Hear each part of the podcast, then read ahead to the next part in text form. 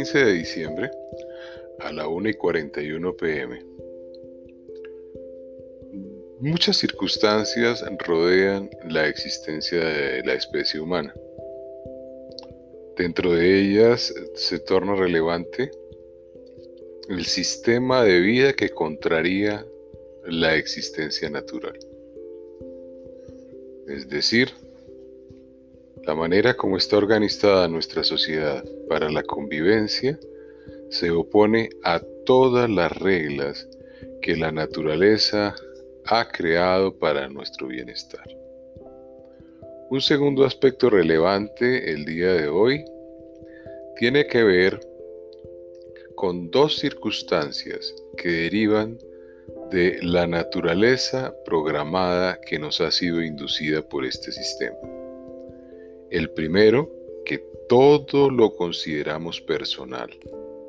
Y el segundo, que para que todo sea personal, todo debemos presumirlo. En este podcast me voy a referir al aspecto de todo es personal. En el siguiente podcast hablaré sobre las presunciones. No existe en la naturaleza humana un espacio propio para abandonar la programación de todo es personal. El ser humano, a través de la comunicación verbal o no verbal, se ha creído el cuento de que todo va contra su ser. Entonces, como individuos singulares tenemos dos fuentes de incomodidad. La primera, el diálogo interno, que está siendo sometido a esta premisa de todo es personal, y un diálogo externo que, con el que nos relacionamos, que puede provenir de individuos, personas o cosas, y que también influye directamente como personal en nuestro ser. Ninguna de las dos circunstancias es real. Obviamente, cualquiera discutirá. No es real un tributo, no es real una imposición, no es real una norma coactiva. No me refiero a eso. Ese es el sistema que se opone a la vida y que ha sido creado por los seres humanos para domesticarnos. Eso está supremamente claro para cualquiera. Sin embargo,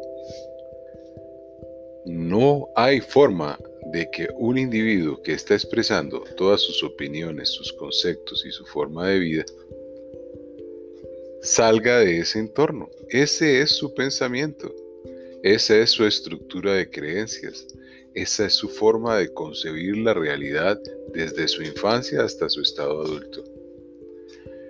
El éxito, y he aquí el tesoro de esta charla, radica en darse cuenta, en reconocer, en hacer consciente, en manifestar que cuando nos encontramos en un diálogo con otro individuo, él está manifestando esas circunstancias que tienen que ver con su interior.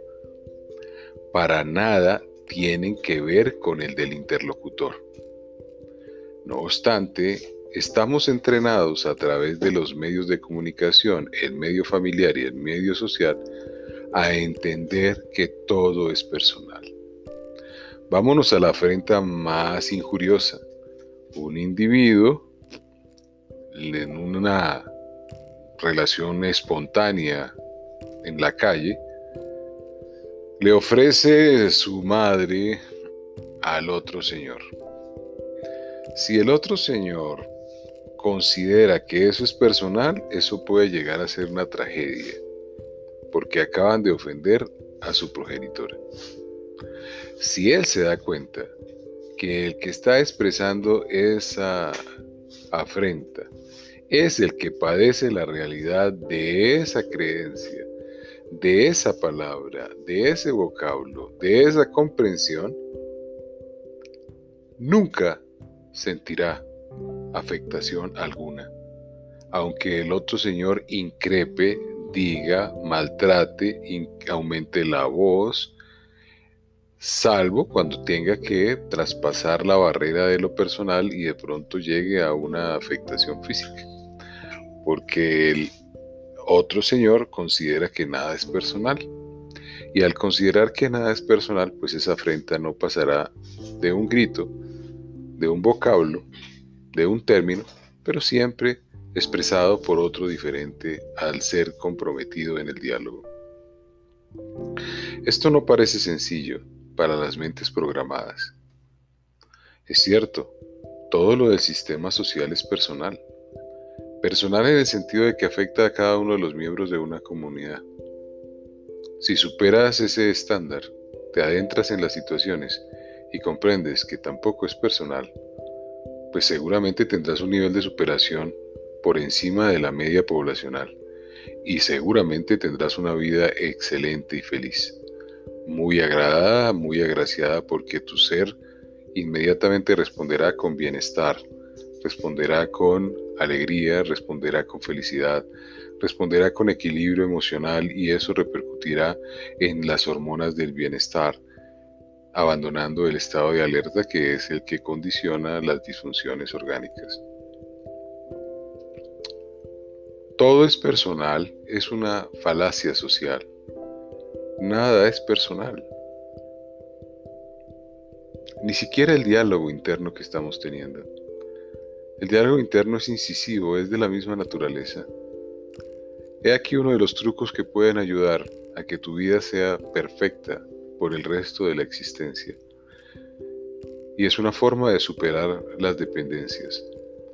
Lo digo en este momento para que haya un mínimo de concentración de tu lado para que captes el mensaje. El cerebro trabaja con microórdenes, son micropensamientos y a veces imperceptibles. Ese es su trabajo. Pero no lo podría realizar si no se basa en la información que le permites llegar.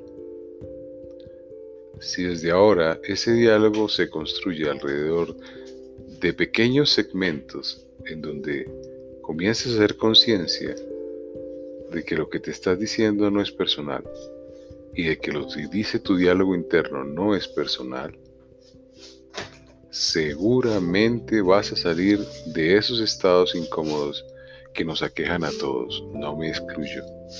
Por eso mis libros están dirigidos a que las personas aperturen su conciencia para que aprecien la bondad del ser.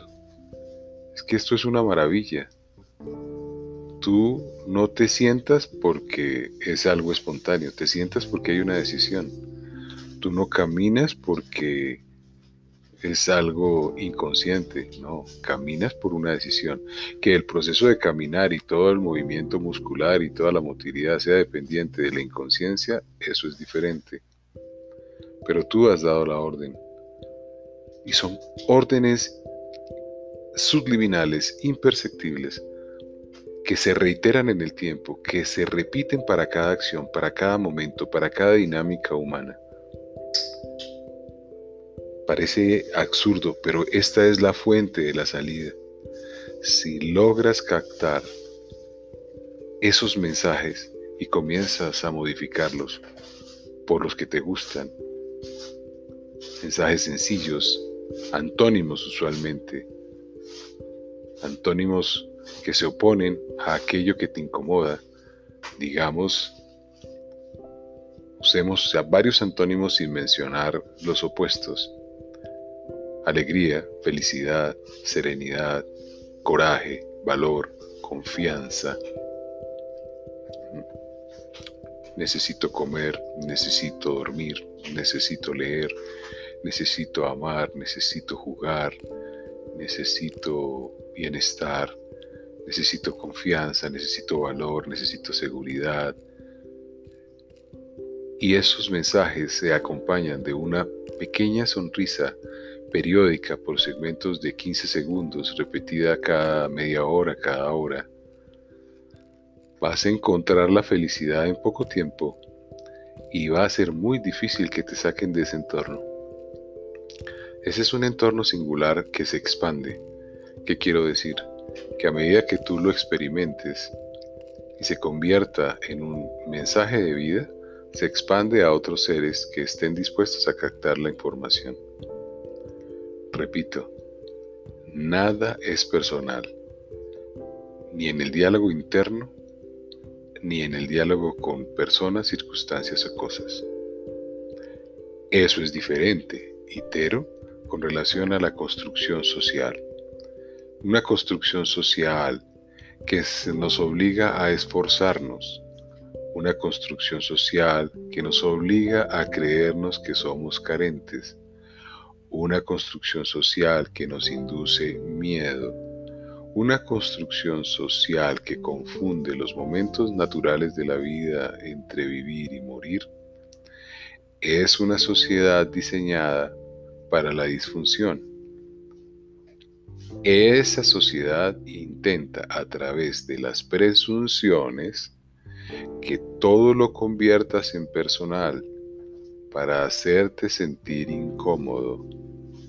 Millones de personas en el planeta Tierra están viviendo esta realidad y se auto incomodan porque así han sido programados.